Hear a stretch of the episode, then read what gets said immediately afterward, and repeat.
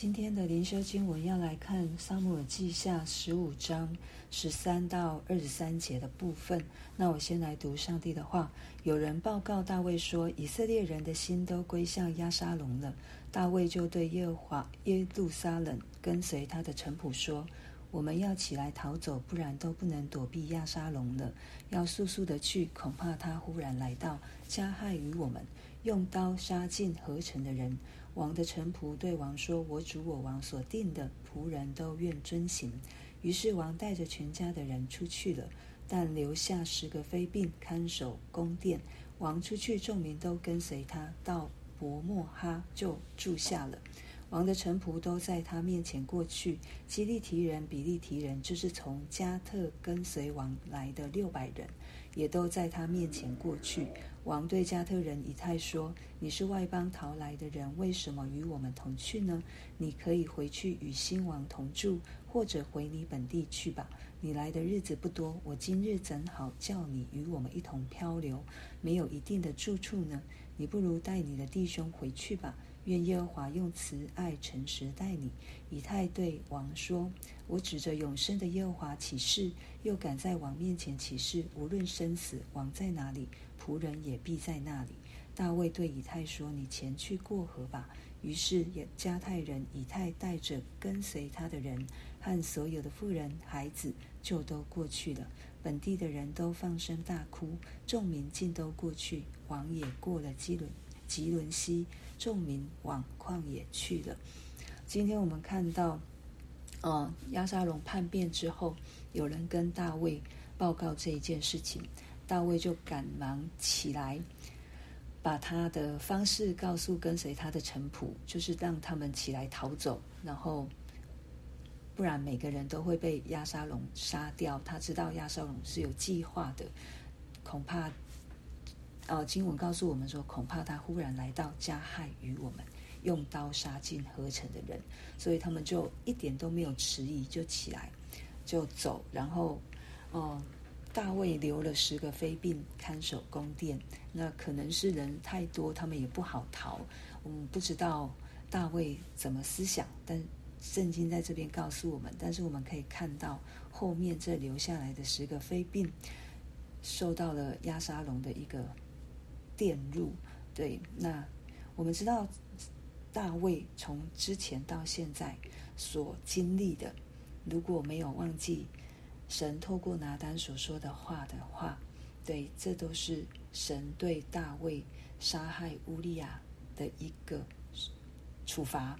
我们要说是一个处罚，可是我们从他这一段逃逃路的路程里面，我们看到神给我们有处罚，但是神最大的也是要给我们怜悯和恩典。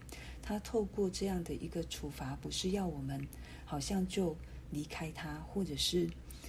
跟他没有关系。我们看到神透过神说：“凡他所爱的，他必责罚。”是因为出于上帝的爱，他要管教他自己所爱的孩子，让这个孩子，让我们的生命不要陷落在一个黑暗的光景当中，与神的爱而隔绝。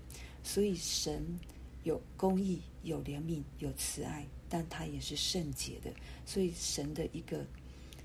处罚一个管教是与我们有益，对。那在今天我们看到是看到上帝的管教，上帝的手在大卫身上，可是他仍旧爱着大卫，因为他让大卫的旁边有一群忠心的人跟随着他，包括跟来到跟他在一起的人，没有很久的加太人以太，对于他。我们知道大卫很有怜悯，大卫也是体贴人的，所以他知道以太跟他的弟兄来到大卫这边，其实没有很长的时间。那现在有什么理由让这一群人跟他一起去流浪，跟他一起去躲避这刀剑？所以他就跟以太说：“你可以回去。那耶耶和华会用诚慈爱诚实待你，他不会因为以太回去而。”好像伤害到大卫之类的，他仍旧用上帝的祝福来祝福以太。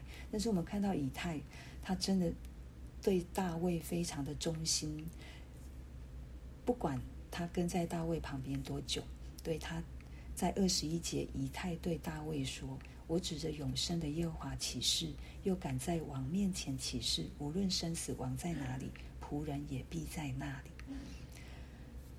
大卫的儿子押沙龙背叛他，但是这一个跟他没有血缘关系的以太却对他忠心。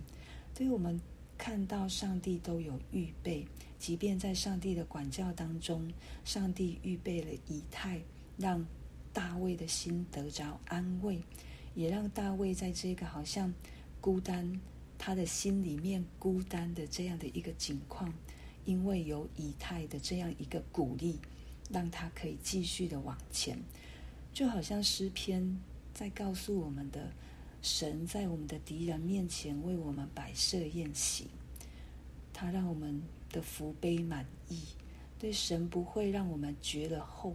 绝了那一条路，他总是给我们有路可以走。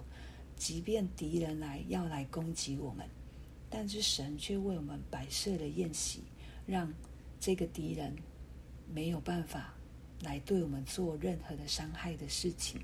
我们看到他们过了吉伦西，往旷野去。这个吉伦西的原文有黑暗的意思，我们也可以对照到大卫现在的光景，好像他就。要到一个黑暗的过程，要到旷野的过程当中，但是在进入黑暗，在进入旷野，神有他的预备，神帮大卫预备了一群对他忠心又良善的人，可以跟他一起走。会不会我们在生命光景黑暗的时候，神也对如也如此的对待我们？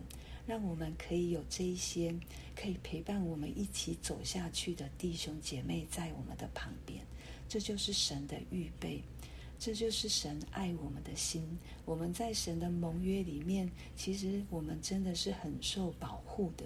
如果我们真实的来认识这一位神，即便在管教当中，神仍旧爱我们，是要让我们回转。是要让我们悔改，是要让我们的生命得以得的更丰盛，都是出于上帝的爱。我们就为着我们今天所听见的来祷告。对，我们就请薛玉姐建国哥，然后，嗯，小花，好，我们就按这个按这个次序来祷告。还有香梅姐，嗯。